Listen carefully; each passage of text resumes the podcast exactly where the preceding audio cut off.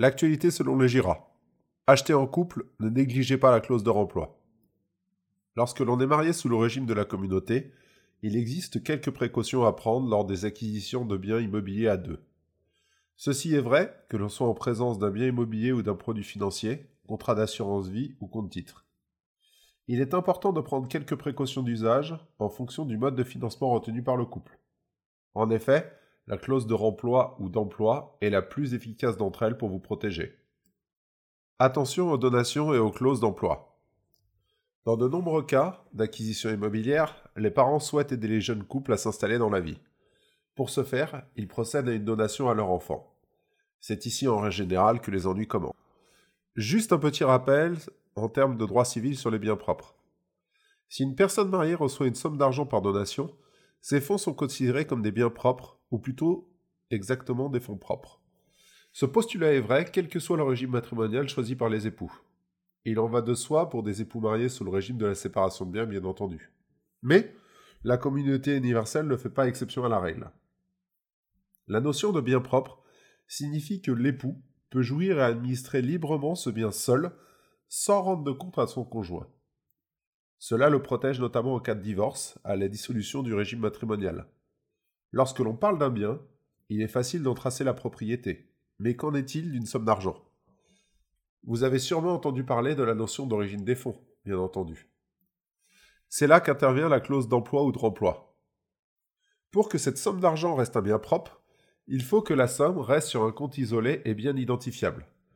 L'époux devra assurer la traçabilité des fonds tout au long de sa vie pour ne pas se voir remettre en cause le caractère de bien propre, surtout en cas régime de communauté, car le principe de communauté des biens l'emporte sauf preuve du contraire. Si une somme d'argent propre au sens civil est utilisée pour une acquisition immobilière ou pour un placement financier commun, il faudra procéder à une déclaration d'emploi dans l'acte d'achat pour que la somme reste propre pour l'époux concerné.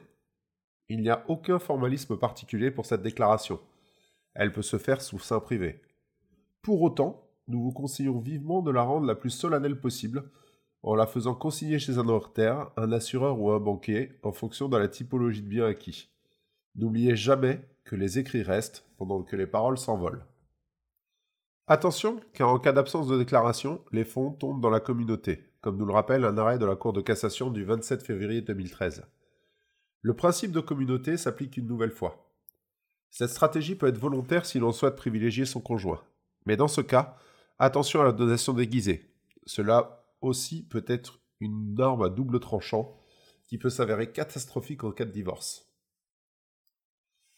Il en va de même en cas de vente d'un bien immobilier propre dont on souhaite réutiliser les sommes d'argent dans une nouvelle acquisition. Dans ce cas, on parlera de clause de remploi à faire apparaître lors de l'acte notarié de la nouvelle acquisition. Le mécanisme reste absolument le même que dans la clause d'emploi.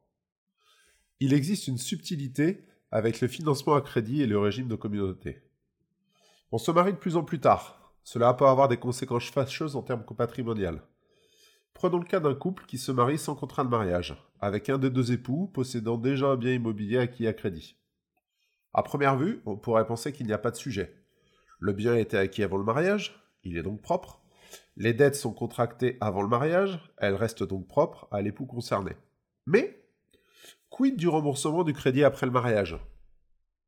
Sur un bien de jouissance tel que la résidence principale, les choses sont claires.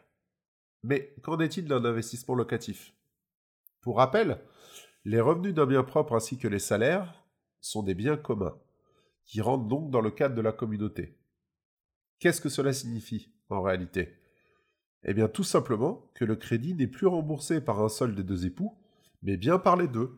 Et eh oui, car les loyers appartiennent bien aux deux époux.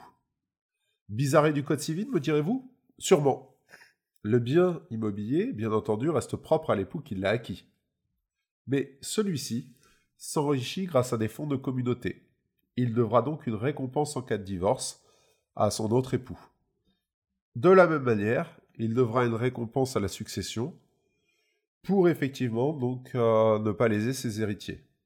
Ce qui est dommageable, c'est qu'un contrat de mariage bien rédigé aurait permis d'éviter tout cela.